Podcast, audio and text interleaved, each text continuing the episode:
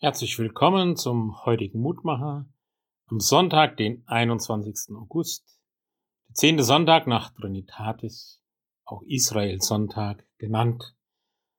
An einem Sonntag des Jahres gedenken wir der bleibenden Verbindung von Christen und Juden, der bleibenden Erwählung des alten Volkes Israel.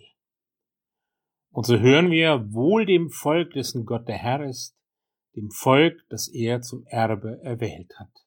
Psalm 33, Vers 12. Wenn dieser Wochenspruch vom Volk Gottes spricht, dann hat er eine Perspektive, die sich nicht auf eine abgrenzende Nation bezieht. Dieses eine Volk, diese eine Nation, die hat Gott besonders erwählt.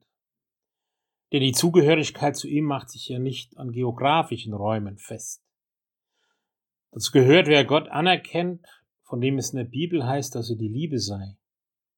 Die Liebe aber ist immer schon weltumspannend und lädt jeden Menschen zu sich ein.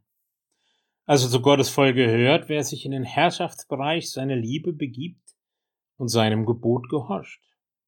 Du sollst den Herrn, deinen Gott, lieben von ganzem Herzen und deinen Nächsten lieben wie sich selbst.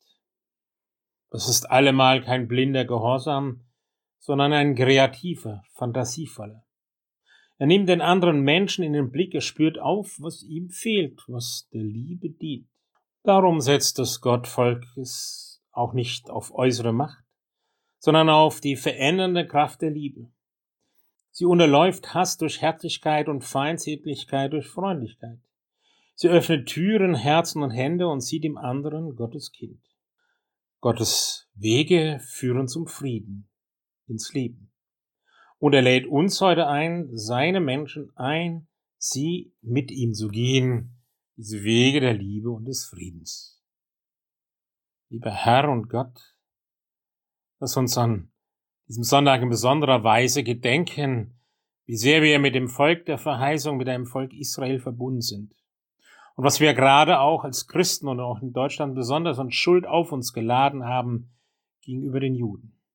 Aber Herr, lass uns vor allem erkennen, dass du uns in den Glauben zur Liebe rufst, zur Offenheit füreinander, einander zu beschenken mit Liebe. Hilf uns und stärke uns dazu. Das bitten wir dich. Segne uns auch an diesem Sonntag. Amen. Herzliche Grüße aus Bicken, Ihr Pfarrer Roland Friedrich.